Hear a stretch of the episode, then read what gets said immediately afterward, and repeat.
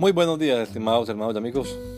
Una vez más estamos aquí con ustedes con deseo de saludarles en el nombre admirable, nombre glorioso, nombre sublime, el nombre de nuestro gran Dios y Salvador Jesucristo, el Señor. Esto es Sembrando con fe y esperanza.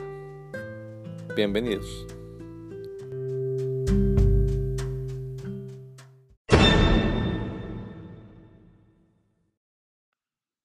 Soberanía. Así que no depende del que quiere ni del que corre, sino de Dios que tiene misericordia. Romanos 9:16. No es asunto de deseo ni de esfuerzo humano. El que todas las personas tengan la oportunidad de salvación demuestra que ésta no ocurre por lo buena que sea una persona. Tanto buenos como malos están invitados a responder en fe al llamamiento universal que se hace a través del Evangelio. ¿Quién se quiere perder perpetuamente en el infierno? Pero no todos se salvarán. Así que el deseo humano no es suficiente. No depende del que quiere. Tampoco se puede salvar a alguien por su propio esfuerzo.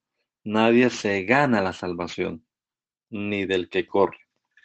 Lo que se está resaltando en este capítulo de la Biblia es el tema de la soberanía de Dios, para que la elección permaneciese no por las obras, sino por el que llama. En otras palabras, todo es por la gracia de Dios, y es por eso que a Él debemos darle toda la gloria.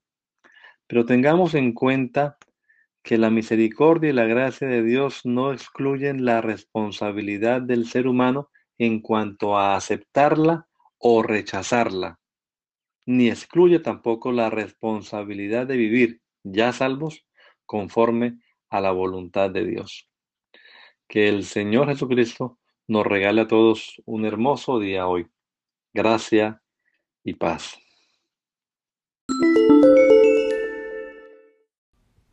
Sovereignty. It does not therefore depend on human desire or effort, but on God's mercy. Romans 9:16. It's not a case of desire, but of human strength. The fact that all people have the opportunity of salvation shows that it does not happen no matter how good a person is. Both good and bad people are invited to respond in faith to the universal call made through the gospel. Who wants to be perpetually lost in hell? But not all will be saved. So human desire is not enough. It does not depend on what one wants. Nor can someone be saved by their own effort. No one earns salvation. Neither the person who runs. What is being emphasized in this chapter of the Bible is the theme of God's sovereignty, so that the choice would stand not by works, but by the one who does the calling. In other words, everything is by the grace of God, and that is why we must give Him all glory but let us bear in mind that the mercy and grace of God do not exclude the responsibility of the human being in terms of accepting or rejecting it, nor does it exclude the responsibility to live, already saved according to the will of God. May our Lord Jesus Christ give us all a beautiful day, grace and peace. Soberania. Assim, pois, Isto não depende do que quer, nem do que corre, mas de Deus que usa de misericórdia. Romanos 9:16. Não é uma questão de desejo ou esforço humano.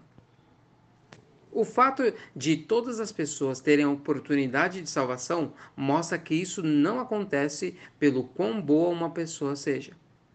Tanto os bons quanto os maus são convidados a responder com fé ao chamado universal feito por meio do Evangelho. Quem quer se perder e ficar perpetuamente no inferno?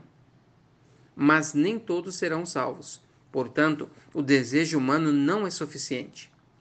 Isso não depende do que quer. Tampouco alguém pode se salvar pelo seu próprio esforço. Ninguém ganha salvação nem do que corre. O que está sendo destacado neste capítulo da Bíblia é o tema da soberania de Deus, para que a eleição permanecesse firme, não por causa das obras, mas por aquele que chama.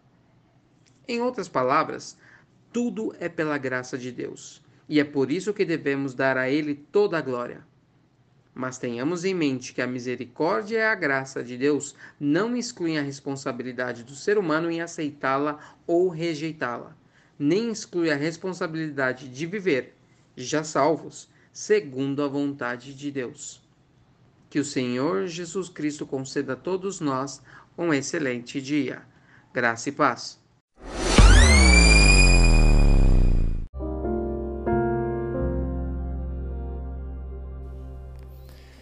La Iglesia Pentecostal Unida Latinoamericana en Baltimore nos estamos reuniendo en la 8301 Liberty Road. 8301 Liberty Road, Windsor Mill, Maryland 21244. Y nuestras reuniones son los días domingo a las 8 de la mañana. Domingo 8 de la mañana tenemos el servicio de adoración, alabanza y enseñanza de la palabra de Dios. Venga juntamente con su familia y allegados serán todos bienvenidos a nuestra reunión dominical. Recuerde, Jesucristo es el verdadero Dios y la vida eterna. Primera de Juan 5:20. Y si otros días madrugamos a buscar la comida que perece, ¿por qué no hacerlo el día domingo para buscar la comida que a vida eterna permanece? Le esperamos.